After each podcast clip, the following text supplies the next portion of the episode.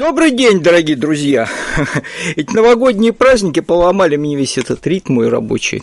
Вчера просто был в таком состоянии, что в голове бардак, и времени поработать не было и никакой, поэтому я э, вот оставил без записи, и сегодня кое-как собрался с мыслями, и э, здесь, поэтому будет немного опять все скомкано. Но у меня тут был выбор небольшой, так как тут промежуток времени, когда я что-то могу поговорить. Тоже все в это узкие фары узкие коридоры. И поэтому выбор был между тем, чтобы хоть что-то сказать, или еще один выпуск пропустить день оставить без передачи. Но э, с завтрашнего дня, наверное, все получше мне станет. Я посижу, есть погоря... горячие темы, о которых э, надо поговорить, поэтому, э, наверное, будет время посмотреть кое-какие материалы, хочу кое-что сказать. А сейчас тут вот поделюсь просто тем, что у меня в голове опять как рой мух или как рой пчел вьется по мотивам той передачи. Вы меня, конечно, удивили, потому что когда я записывал в прошлый раз этот ролик, но он и по тематике, я думал, не на любителя, вот на так, такой моей домашней философии, тем более я знаю, как некоторых вызывает неприятие, там, когда затрагиваешь какие-то религиозные, духовные темы. И к тому же я думал, что вот это новогоднее состояние, не, ну, все вместе, ну, так, будет все очень как бы скромно и мало смотреть. Вы меня удивили, потому что посмотрел очень много людей этот ролик. Поразительно, оказывается, эти темы вызывают все-таки интерес, это очень радует. Я вот на полях этой темы хочу кое-что поговорить, потому что все-таки я стараюсь быть э, как бы понятым э, разными людьми с разными настроениями, потому что когда ты ищешь язык э, какого-то единства, ты ну, вынужден вот как-то все время, ну не знаю, объясняться, как-то пояснять, чтобы вот ты, скажем, почему я прибегаю к какому-то религиозному символизму. Опять же, я, э, может быть, четно пытаюсь объяснить этим людям, которые, ну, одни, просто не принимают что-то, потому что они не православные, но верующие, другие вообще как бы материалисты. И вот а, Поэтому я пытаюсь понять, что я хочу, в общем-то. Некоторые все упрощенно считают, что вот если человек какой-то религиозной символики принимает, то он подвергся некой манипуляции. Я, там даже один человек написал, да ты, говорит, ты маркируй свои ролики, которые ты про религию говоришь, какой-нибудь звездочкой там. Ну, я говорю, лучше крестиком я буду маркировать, но давайте я буду в начале передачи, где я буду какие-то духовно-философские, религиозные темы говорить, я буду делать вот так. Вот как вы в начале ролика это увидите, значит, все, не смотрите дальше. Это не про политику будет, а про это. Но вы же понимаете, что здесь одно от другого очень трудно отделить. Для меня, вот, скажем, поиск смысла жизни, даже если это не касается, ну, это как-то связано с этими темами, проклятыми вопросами. Ну, а как мы можем говорить про политику, если мы вообще отметаем попытаемся стерилизовать от этих тем, которые многие считают религиозными. Ну, мы, мы вот критикуем, скажем, действия олигархов или там правительства или правящего класса, а с какой, сказать, так сказать, с какого перепуга мы их критикуем? Мы чего? Ну, и, э, там же ведь какая-то морально-нравственный счет предъявляется, а за этим морально-нравственным счетом какая-то шкала ценностей стоит. А на какая шкала? Ну, если там копнуть эти морально-нравственные ценности, они как-то так или иначе все-таки связаны с традицией христианства. Если эту шкалу отменьте, то вот трудно будет предъявить. Ну, ну вот есть вот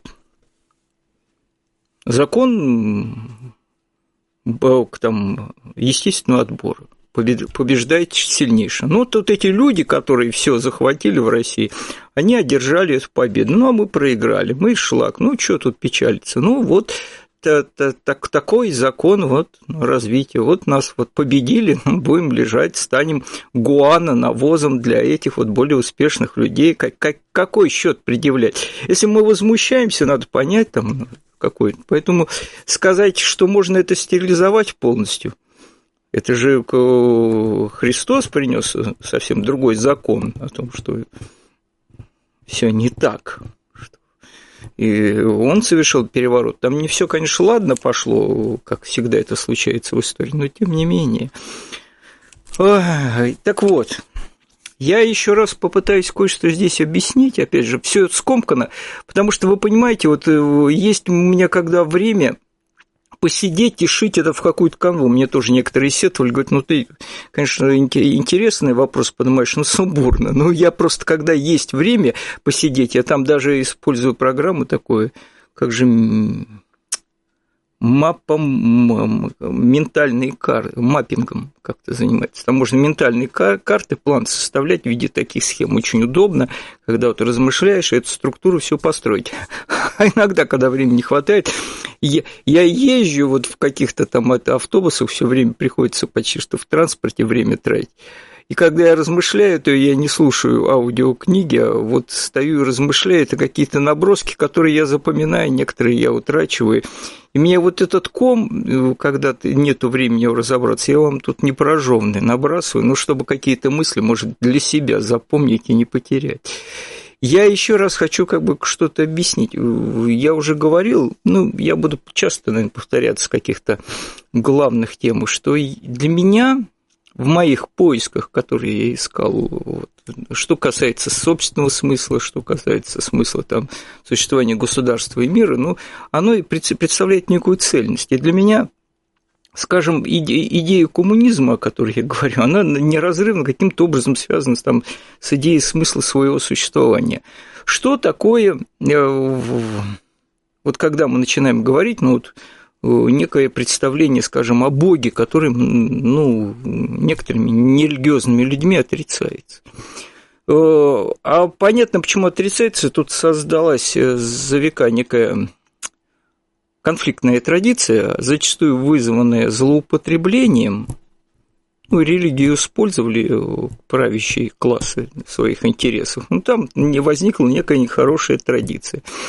А с другой стороны, есть утрированное представление о том, что такое Бог. Ну, есть такой, знаете, персоналистский образ, там, когда атеистическая пропаганда боролась со всем этим, она изображала такого там в иллюстрациях дедушку на небесах сидящего, который там что-то такое. Ну вот когда в таком виде Бог представляется, это выглядит несколько так натуралистично и смешно, ну прям по-детски как-то, хотя, ну, э, почти какой-то языческие боги так, и так далее. Э, в чем тут э, смысл? Вот я когда ищу единство мира, в которое мое существование вплетено, я ищу некого, это, внутри этого мира, некое сплетение. Я внутри этого мира пытаюсь представление найти единство. Это единство, включающее в себе все смыслы, и некая полнота. Да? Смысл всех смыслов – это абсолют. Я попытаюсь другим языком объяснить, что такое. Бог почему необходим. Потому что когда Бог произносится, возникает образ какой-то персонификации. Но вы понимаете, что даже в православии, если вы начнете разбираться, что такое Бог, вы поймете, в какой степени он далек от персонификации, хотя на иконах что-то изображается – ну, образность, она имеет там глубокий символический характер. Я э, не иконоборец, я наоборот, мне нравится иконописанный символизм. Но опять же, э, вам же в православии объяснят, что Бог непознаваем что он вынесен за э, грань всякой познаваемости. В то же время это, во-первых, смысл всех смыслов, который все включает, и это исток всего – но в то же время превосходит все и как бы вынесен за это. Вот такое ядро. Но оно предполагает некую целостность, которая с этим абсолютом связана. Мне это кажется важным, поэтому я к этому прибегаю. Ну, как бы, в, в, в... там слово Бог не нравится, но вот абсолютный смысл, абсолютное ядро, абсолютный исток или что-то такое. Я понимаю, что по, по привычке какие-нибудь э, атеистические настроенные люди, с которыми я прекрасно отношусь и с пониманием, ну, как бы там о многом спотыкаетесь, но попытайтесь отстраненно представить это. Если, это, это, если мир имеет какую-то целостность, какую-то целостность, не есть некое раз, разъятое такое собрание вещей, которые хаотически здесь китайцы, ну, значит, это един, единый смысловой центр, ну, где-то как бы существует, он подразумевается, оттуда все вышло. В чем тут как бы как глупость и суеверность какая-то. Я не понимаю. Ну, для, для меня это логично. И, и на основе представления об этом едином, который является истоком и как бы всего альфа и омега, я, в общем-то, и в том числе и коммунистическую доктрину стою. Она э, логична для меня. Там это отрицается, говорится, ну что это, все не так. Ну хорошо, все не так. Тогда на каком основании мы можем говорить, что человек должен когда-то к коммунизму прийти? Ну, мне вот, если такого смыслового центра нету, ну, если а, он есть, то это логично вернуться, ну, это есть возвращение в какое-то состояние, там, единство существует, оно подразумевается, логично к нему вернуться, или как прийти заново на какой-то новой спирали в это. А если этого нету, если мир разъят, с какого перепуга здесь может появиться коммунизм? Тут вопрос. Ну, говорят, в, в итоге развитие. Что такое хорошо, прекрасно? Что такое развитие? Что за процесс? Почему процесс? Он охватывает как бы в этом этот процесс, который охватывает весь мир, да? Есть целостность. Ну, у него как... Что за движущая сила, которая заставляет двигаться? Тем более ну, развитие, развитие Родины. Гитлер мог бы вам объяснить, как вся, вся предшествующая история там вела к, к появлению Третьему Рейху, что это вот венец развития. Ну, почему это развитие должно привести обязательно к коммунизму, а не к какому-то супер э, там, новому технократическому виду рабства, ужасу какому-то. Почему не кошмару? Почему не каким-то фантазиям маркиза де Сада, который мечтал о каких-то странных гадюшников, содействующих господ, там какие-то у него были мрачные фантазии. То есть мы подразумеваем, что это развитие имеет некий, некое благое содержание, оно движет всем миром. Но это тут как Э, учение о живом материализме, я материализм, я как-то пытался говорить, имел разные формы. Вот, ги, ги, гили, как же это, гилики были какие-то, вот, ж, живая материя, там, в котором и вот э, кто-то находил у Маркса, что у него там этот э, под влиянием Гегеля есть материя тоже живая, он продолжатель этой традиции, там Бог как бы он существует внутри этой материи. Ну, то есть, если это анализировать, то и подразумевается, что нечто благое как бы является движущей силой. Ну, как это далеко, если вот так вот отстраненно взять и взглянуть на представление об этом Боге, если не, не, не, не пользоваться уж совсем упрощенными понятиями. Мне кажется, тут есть о, о чем подумать, и, и так как мы привыкли к каким-то конфликтным ситуациям, то разговор зачастую не получается, потому что вот кто-то встречает, ну ты опять религия, это все не то, есть стандарт мышления, никто не хочет найти, как это на самом деле слито. Я вот, вот эти формы упрощения, которые происходят, что в одной, что в другой среде, они как раз и не дают понять, как это все связано. А понимать эту связанность, это очень, мне кажется, важно находить э, очень многое.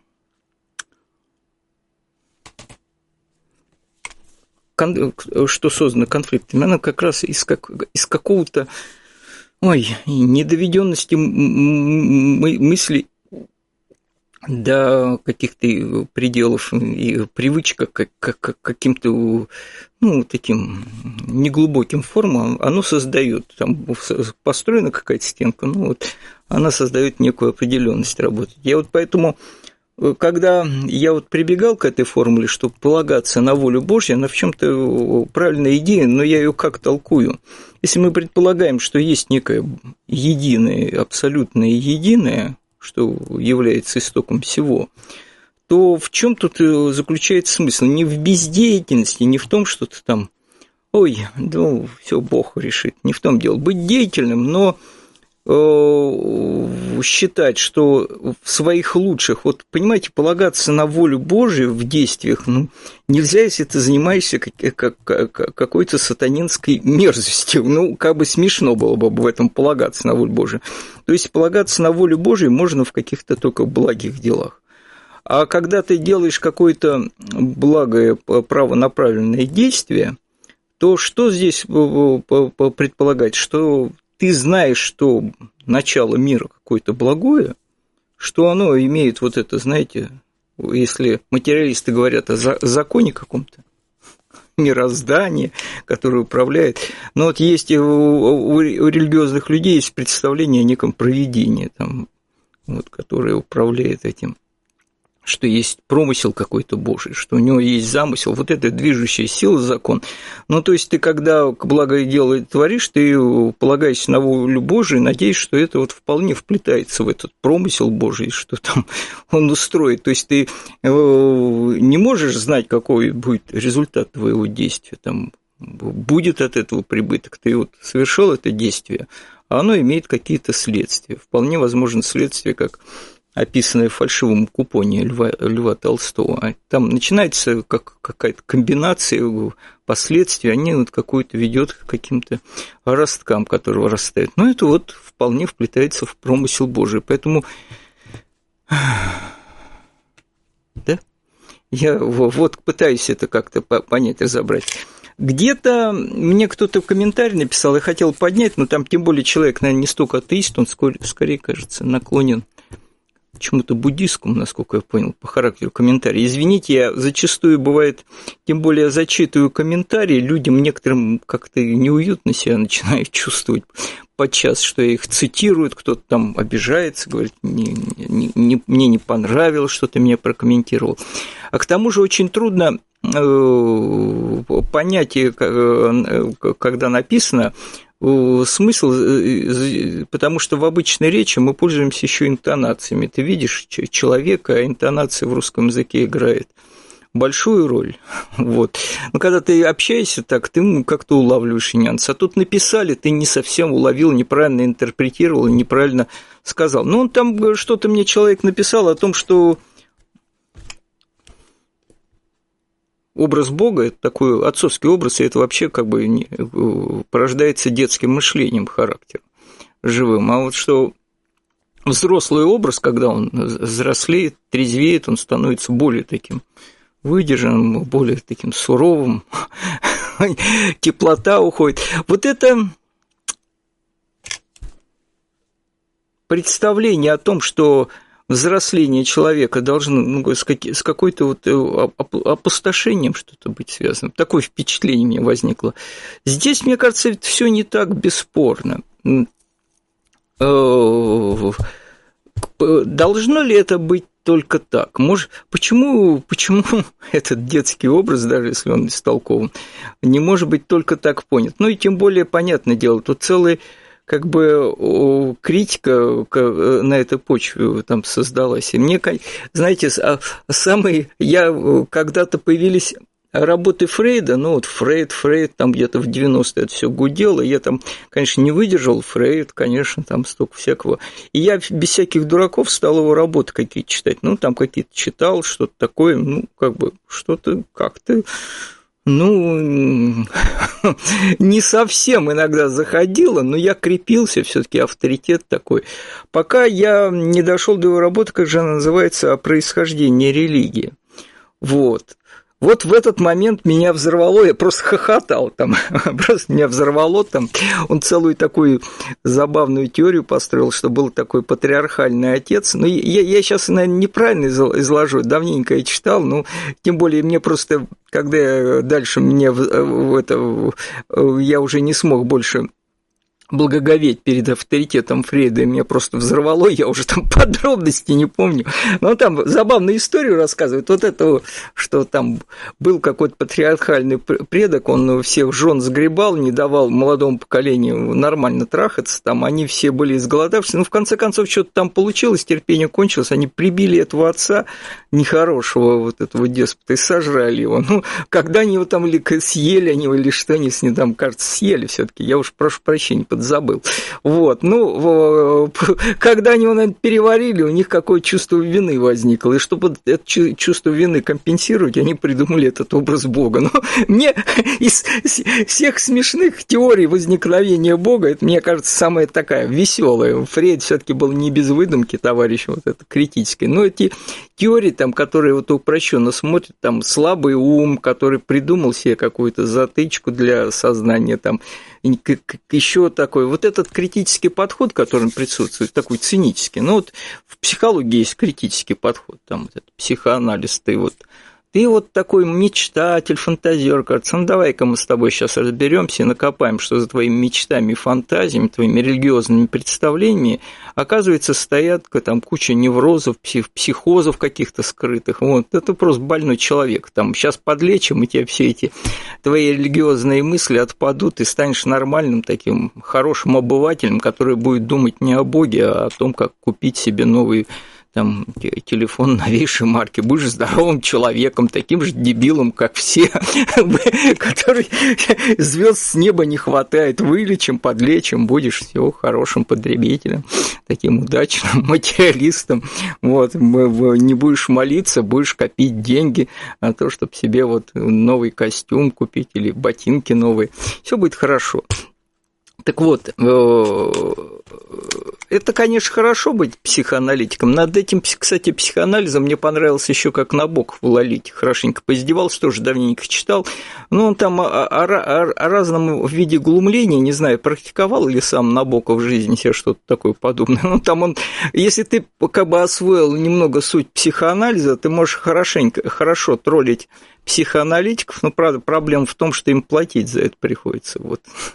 А так он там, начитавшись про, всяких, про всякие неврозы, психозы, он там аналитику делал, этому делал какие-то подарки, потому что он тому все говорил, а тут прямо, ай, как интересно, а вот и тут еще момент, ну, то есть там можно ему, вот он ищет, а ты вот ему показываешь, вот да, есть, вот тут невроз, вот тут да, вот тут эдипов комплекс у меня, конечно, конечно, мечтал переспать со своей матерью, ненавидел своего отца, поэтому, ну и все такое. Э, э, э, как бы критиками хорошо быть, Единственное, если быть уж критически настроенным человеком, надо уметь критический э, э, анализ как бы, применять к самому себе. Там вот когда тоже, вот видите, куча всяких обломков из воспоминаний. Я когда читал какую-то книгу, как плодотворно сотрудничали Фрейд и Юнг на начальной стадии, но они там где-то в клинике, по-моему, занимались время от времени самоанализом, что ли, друг друга. Но это вот очень утомительное дело было, потому что хорошо, когда ты имеешь дело с каким-то неуравновешенным, анализируешь, но всегда вопрос возникает. Дорогой друг, а, а, аналитика, а с тобой точно все тоже в порядке? Мы, давайте, может, разберемся. Ну, вот, например, Фрейд все время считал, что Сигара, ну, вот фаллический символ он везде видел. Это у Честертона, по-моему, «Вечный человек» есть хороший, хороший момент. Он Честертон замечательные книжки написал. Там у него был друг фрейдист – Э, видите, какой скомканный получается у меня ролик? Ну, смотрите. Это, ну, там он описывает, говорит этот, был друг фрейдист, он, где он, начитавшись Фрейда и подумав, что он получил какой-то инструментарий, который ему помогает разгадывать загадки бытия, он, они вместе стояли, он показывает на колокольню христианской церкви. Говорит, ты знаешь, почему так стоит? Говорит, я, Честертон пишет, я, говорит, подивился, и говорит, почему? Но тут объяснил, что это, оказывается, фаллический символ, потому что ну, говорит, меня, говорит, я вот тут почувствовал, что, говорит, устами этого человека чуть ли, ну, как-то он там пишет, чуть ли не сатана, говорит. Ну, вот этот, ну, хорошо, фаллические символы. Вот Фрейд учил, что он видел эти фаллические символы всюду, там от, в, в зонтике висящие да, там лампы, да, дирижабли, ну, при, при, и сигары в том числе считал фаллическим символом. При этом он не, если вы посмотрите фотографии даже, он даже когда фотографировался, он эту сигару изо рта никогда не вынимал. Возникает вопрос, Э, как бы э, господин Фрейд, а что вы такое подразумеваете в данном случае? Но на этот случай он там, кажется, когда соответствующий вопрос возник, он сказал, иногда сигара просто сигара. Да уж, правда ли, что иногда этот прекрасный метод психоанализа не действует, а что вы там, почему же вы все время сигару во рту держите, этот странный фаллический символ? Вы не хотите поговорить об этом?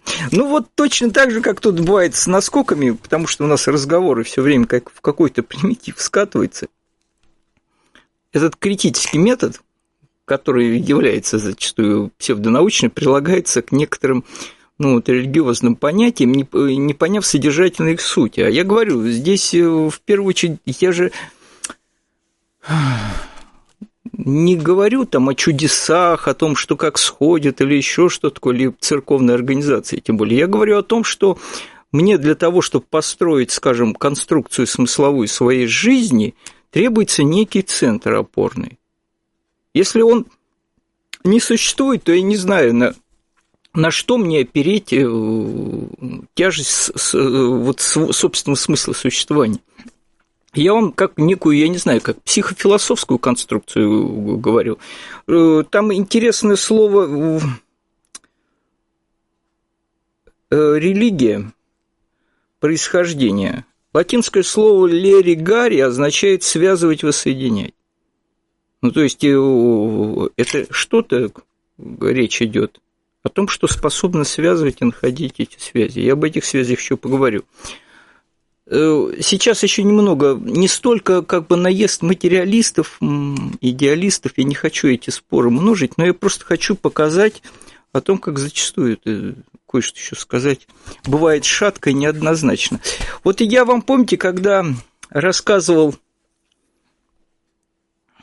была мне такая передача о бурсе, когда я кучу книг там прочитал из разных времени, и там была одна книжка, которая Алексея Черткова «Очерки современной бурсы».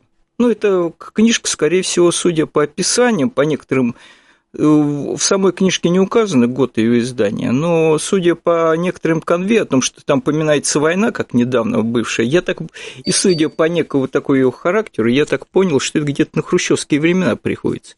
Ну, там э, описывается история, не знаю, одного батюшки, который поступил семинарию, проучился, а потом отошел от веры.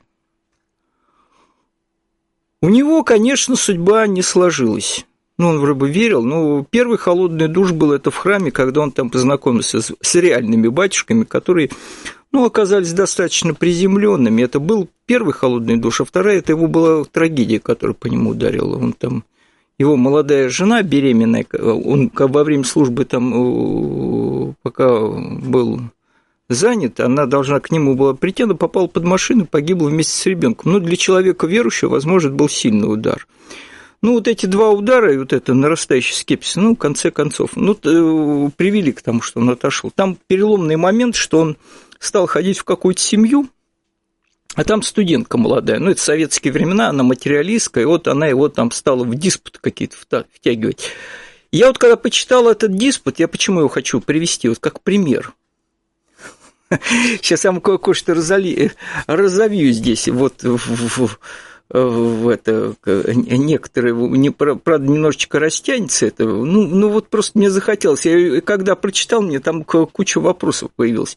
Ну, он ходит, вот человек немного в каком-то это ошеломленном состоянии, а тут без жены остался, без детей, вот у него жизнь и какое-то опустошение чувствует. Он приходит в эту семью, а там молодая девушка, вот они там эти диспуты заводят. Пока домашние убирали со стола, молодой священник продолжал спор с Любой. Люба – это студентка, это Андрей, вот этот, это батюшка. Андрей, разрешите я буду вас так называть? Вы же не правы, сказала Люба, а он еще пытался веру отстаивать пока. Ну, слабо уже. Я могла бы вас понять, если бы вы пошли служить в церковь из корыстных побуждений. Это низко, но понятно. Но верить? Нет, это не укладывается в моей голове. Почему, возразил Андрей, чем вы можете доказать, что Бога нет? Вот она там начинает аргументацию разворачивать. Есть немало людей к числу мне кажется, относитесь и вы, утверждающих, будто существует два мира, известный нам материальный мир и мир иной, духовный. Первый мир, то есть материальный мир, это природа и мы с вами. Духовный мир – это Бог, ангелы, духи и прочие нематериальные существа. Представление о двух мирах сложились с глубокой древности. Наука шаг за шагом доказала, что этот мир един. Вот я как бы потом буду говорить, ну, ну во-первых, э, наука шаг за, за шагом доказала, что этот мир един. Ну, как она доказала? Как она доказала наука? Наука имеет дело с материальным инструментарием. Она не может доказать существование, не существование или существование такого мира, как нематериально, потому что там требуется другой инструментарий. Но это, вот вы, вы понимаете, вот тут э, я сейчас просто э, делаю акценты, а потом чуть подробнее. Уж извините, я опять же не в плане спора, я просто хочу на кое-что указать. Ну, как наука могла такое доказать? Тот реальный мир, к которому мы принадлежим, мы сами, с нашим сознанием, есть единственный действительно существующий мир. Ну, опять же, некое утверждение, которое, ну, как бы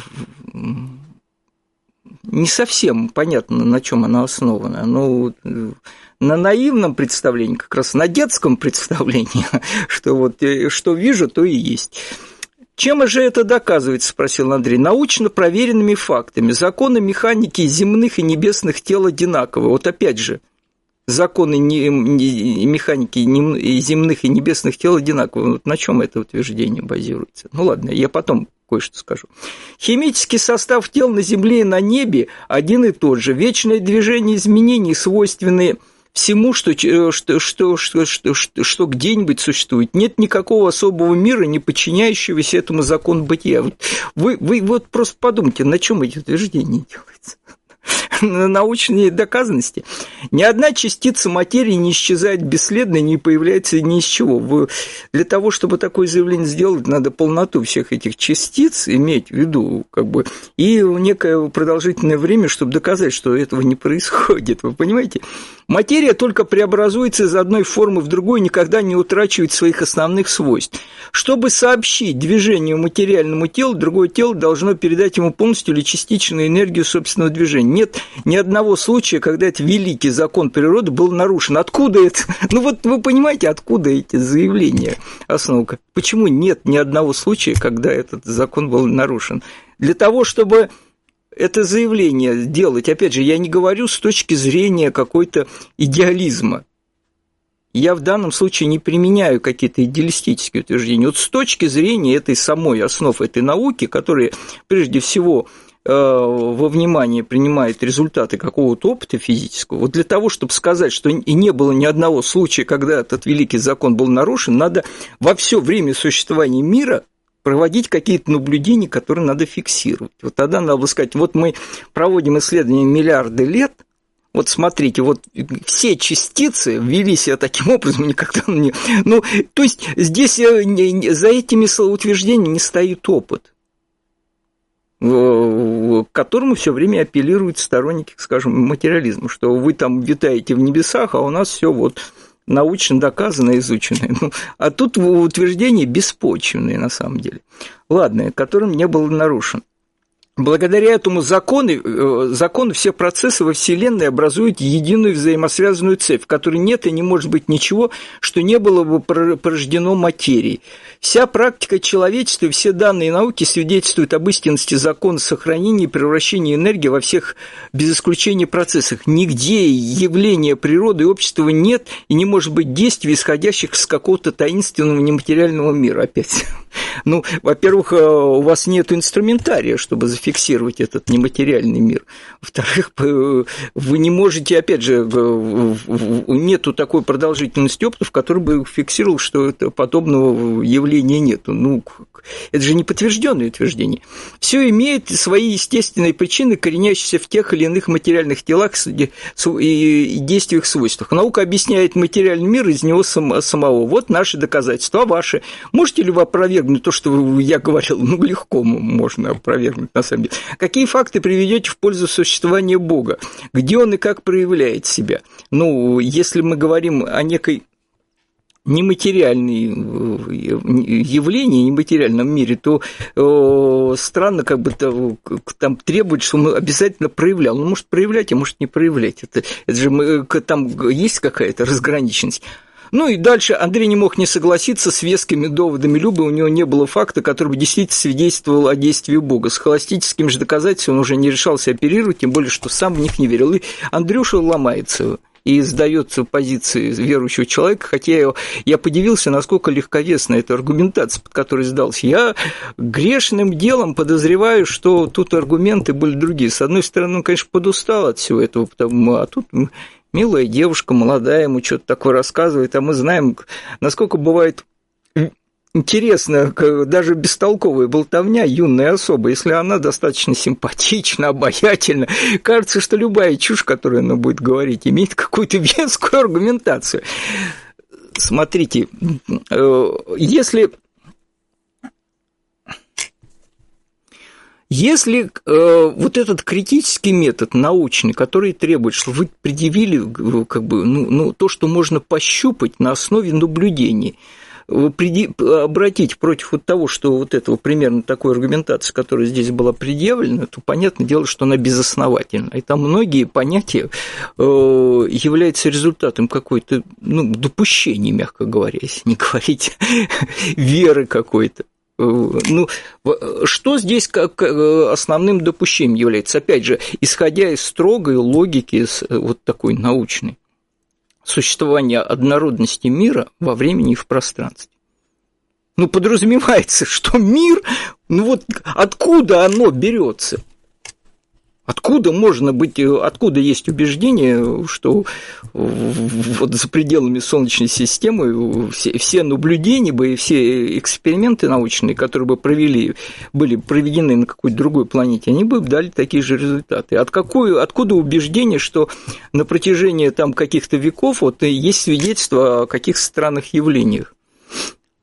Ну, которые были результатом какого-то опыта людей. Вот э, откуда мы, мы, мы, основания берется, что эти законы были по-другому не действовали. Ну, я опять же не говорю, что это э, так было, что не так. Ну, просто если применять этот критический метод, который требует чего-то реального, то понятное дело, что здесь некое смелое допущение, мало на чем основано, когда появилась современная наука. Ну вот если в Википедии взглянуть, лишь в XIX веке наука стала профессиональной, а понятие ученый стало означать не просто образованного человека, а профессию определенной части образованных людей. В эту эпоху сложились основные институты современной науки, а возрастание роли науки в обществе привело к ее включению во многие аспекты функционирования национальных государств. Ну, более того, авторитет ученого стал вот замещать авторитет священника, который раньше занимал.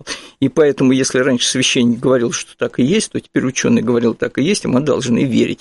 Ну, там стало понятно с какого-то момента, что вот если слишком уж доверяться человеку, который либо называет себя экспертом каким-то в области каких-то наук, либо ученым, то можно, конечно, попасть в историю в какую-то. Ну, я не буду упоминать, какие это были конкретные истории. Ну, вот смотрите, с XIX века, вот его, строго говоря, проводятся эти научные какие-то эксперименты, на основании которого есть тот багаж знаний, который якобы толкует весь мир. Но вы понимаете, какой этот короткий срок наблюдения во временном отрезке – во временном отрезке это очень короткий срок, а в пространстве он еще меньше. Но это ничтожная граница, из этого выводятся некие законы мироздания. Ну, ну, ну, опять же, я не буду тут углубляться, потому что я тут сильно долго дополдать, но я, опять же, я не пытаюсь не спровергнуть законы там, науки или сказать, что наука не нужна. Она нужна, прекрасная, я ни в коем случае не зову к архаизации. Но когда применяется этот э, критический метод, надо понимать, что если его повернуть против этой науки, вернее, даже не самой науки, потому что то, что такое актуальная наука, мы во всей полноте не знаем, зачастую тут в этих спорах э, э, используется что-то такое шаблонное, примитивное, что овеяно этим ореолом науки, то окажется, что очень многое сомнительное, что пространство однородно, что во времени все существовало однородно, что там тысячи веков назад там законы были точно такие же, откуда? Откуда это утверждение? Я, знаете, о чем подумал? Но тут мне интересно другое. Если мы считаем, что попытка придать смысл нашим жизни и найти какую-то связанность, вот эта религия, эту связь найти, которая всех сплачивает, всех связывает, есть некая какая-то духовная слабость младенческая, какой-то инфантилизм, попытка. Ну вот ты вот, и же дедушку себе на небесах придумал.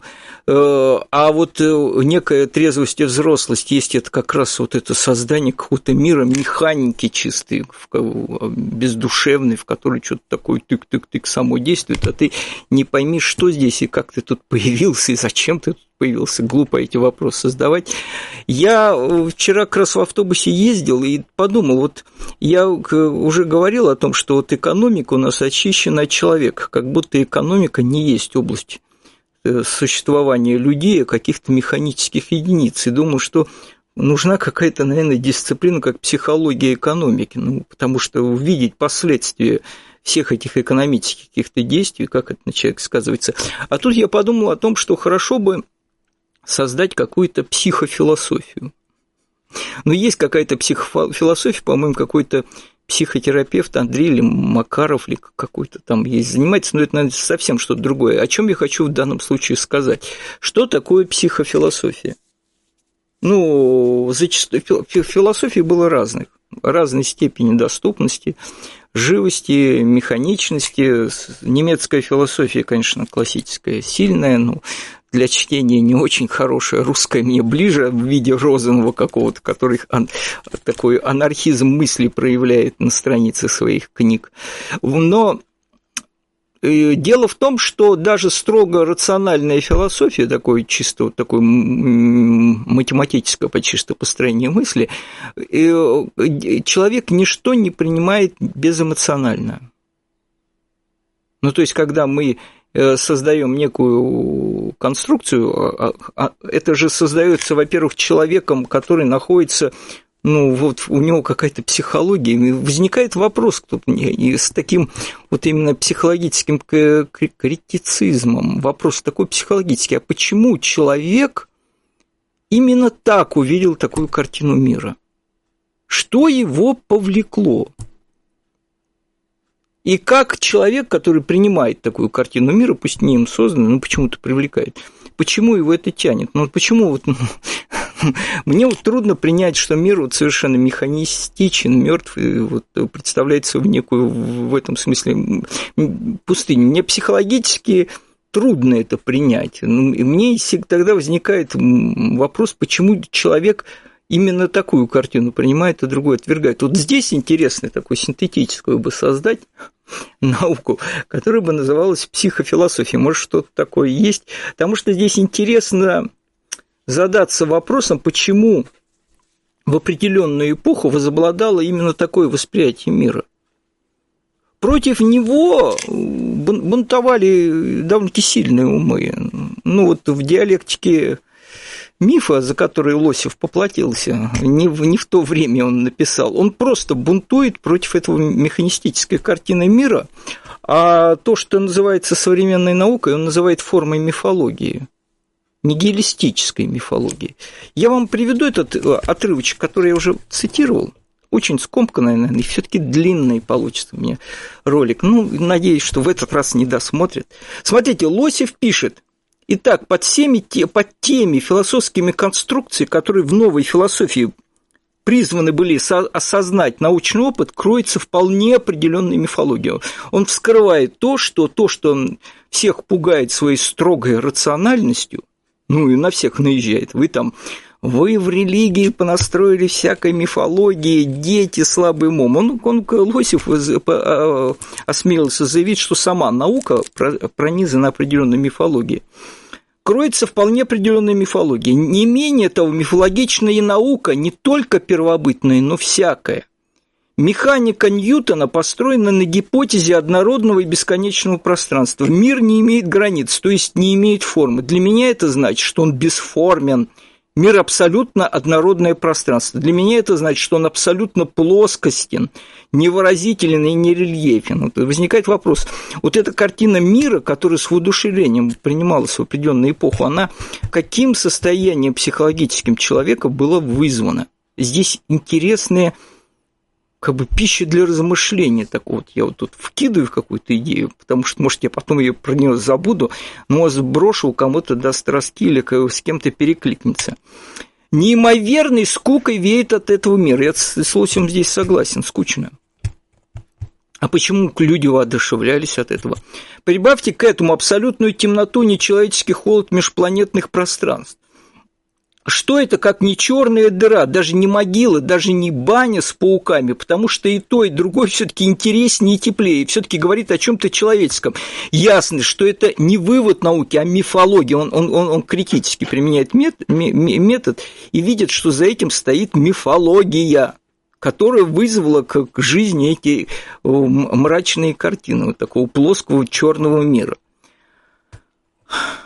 Ясно, что это не выводы науки, а мифология, которую наука взяла как веручение догмат. Не только гимназисты, но и все почтенные ученые не замечают, что мир их физики и астрономии есть довольно-таки скучные, порой отвратительные, порой просто безумная марево, та самая дыра, которую ведь тоже можно любить и почитать. Дыромаляя, говорят, еще и сейчас не перевелись в глухой Сибири. А я по своим грехам никак не могу взять толк, как эта земля может двигаться. Учебники читал, когда-то хотел сам быть астрономом, даже женился на астрономке, но вот до сих пор никак не могу убедить что себя, что земля движется, что неба никакого нет. Какие-то там маятники, отклонения чего-то куда-то, какие-то параллаксы, неубедительно, просто жидковат как-то. То тот вопрос о целой земле идет, а вы какие-то маятники качаете. А главное, все это как-то неуютно, все это как-то какой-то неродной, злой, жестокой, то я был на земле под родным небом, слушал о Вселенной, я же не подвижется, а то вдруг ничего нет, ни земли, ни неба, ни я же не подвижется, куда-то выгнали в шею, в какую-то пустоту, да еще материнщину вслед пустили. Вот где твоя родина, наплевать и размазать. Читаю учебники астрономии, чувствую, что кто-то палкой выгоняет меня из собственного дома, еще и готов плюнуть в физиономию. А за что? Итак, механика Ньютона, основанная на мифологии нигилизма. Ну, опять же, каждый выбирает по себе женщину, религию, как женщину, религию, чуть-чуть, дорогу каждый выбирает по себе, женщину, религию, дорогу. Здесь как бы как о ценностях подходит, здесь, здесь не, не, я не, не думаю, что это станет спорить, я просто тут вдруг мимоходом развернул. все таки интересно было бы тут в этих некоторых вопросах и перипетиях нашей истории, извилистой этой дороги, э, человечества, разобраться, что же это происходило. Я в заключение уже все таки хочу уже тут до часа хотя бы успеть, Интересное хочу тронуть еще под, под, под конец. Вот э, хорошо, что много послушали по интересной теме, вроде какой-то диалог идет. И диалог в комментариях такой хороший, на хорошей ноте, не кто-то предлагает, кто-то еще что-то такое. Мне особо порадовали комментарии, которые говорят, что ты озвучил какие-то мысли, которые были у меня в голове неясные, а ты вслух произнес. Вот это самый важный момент. Надо не выдумывать как бы мысли, которые я от себя придумал, а вы удивились, вот чего додумался, а именно находить те вот ключевые моменты, вот то, что во всех нас назрело и существует, потому что это как раз перекличка и обнаружение той связи, которая, как мне кажется, существует в этом мире, это религия это соединенная. Я себе представляю, что вот есть некое, что мы не замкнутые какие-то единицы, такие как там, в шарах такие, в ловушке своих там сознания где-то находимся, витаем в пустоте, а что скорее мы вплетены в какой-то общий ковер, в котором многие какие-то энергии, волны ходят. И вот это очень важно, вот этот момент, когда есть ощущение этих каких-то вот этих движений энергетических, и ты обнаруживаешь, что ты не одинок, а вплетен в что-то единое. Есть, это некая общая жизнь. На меня в свое время, вот мне как раз кто-то попросил, какую, какую книжку, какие книжки в Ванегут прочитать. На меня две оказали, Боня номер пять и Колыбель для кошки. Это в Колыбель для кошки, если там она интересна тем, но она, конечно, про конец света вообще-то, и про как раз угрозы, которые сумасшедший ученый может нашему миру принести, просто потому что он может решить научную задачу, но он даже не увидит последствий своего открытия. Там уничтожает мир решив одну проблему, чтобы солдаты не купались в грязи, он создает некий лед, там, который замерзает при другой температуре. Вот. И решил задачу, солдаты не купаются в грязи, мира нету конец мира наступил. Это одно из э, сторон, э, что значит ум, который не имеет в себе полноты. Но это не важно. Там он, э, Курт Ванегут там целую религию какую-то выдумывает. Баканизм. Э, ну, я вкратце почитаю. Баканизм – вымышленная религия в романе Курта Ванегута «Колдебель э, для кошки». Согласно роману, основателем религии стал Баканон. Настоящее имя – Лайонел Бойт Джонсон, житель вымышленного острова Сан-Лоренцо в Карибском бассейне. Эта религия находится находился на острове под запретом, благодаря которому все население острова и исповедовало. Ну, там, там, там на самом деле интересный момент, что этот создатель религии, он был знаком с диктатором, и они там э, были друзьями, скорешились, и они как бы чуть ли не по договоренности решили, ну, как нам сделать религию, чтобы стала популярной. Ну, говорят, ну, давай сделаем религию, чтобы она преследовалась, тогда она станет популярной. Ну, то есть, вот начал преследовать, религия стала популярной. Основа баканизма изложены в так называемых книгах Баканизма, канона в виде коротких притч, афоризмов, небольших стихотворений, так называемых калипсо. В полном виде у них там есть такой ритуал, они там встречаются, снимают носки, ступнями, ступнями ног э, друг к другу прикасаются. Это преследуется там чуть ли не смертной казнью, что-то за крюк, э, за ребро подвешивают, ну, чтобы это более популярным было и все это исповедуют в скрытом виде. В полном виде это учение читателю недоступно, но по всему роману цитаты из книг Баканона. На меня сильное впечатление произвело. И основные понятия, термины баканизм применяются рассказчикам, персонажам, сюжетным ситуациям. Такая отрывочность репрезентации, по мнению критика Маркса Амусина, лишь усиливает привлекательность и суггестивность учения для читателя. Так вот, там среди основных понятий а, тут э, один замечает, что если бы Курт Ванегут не выбрал литературную стезю, он сделал бы блестящую карьеру телепроповедника или ведущего психологических тренингов. Ну, там один написал. Так вот, мне одно понятие, которое на всю жизнь осталось из этой религии, это понятие карас. Он там вводит такое понятие карас.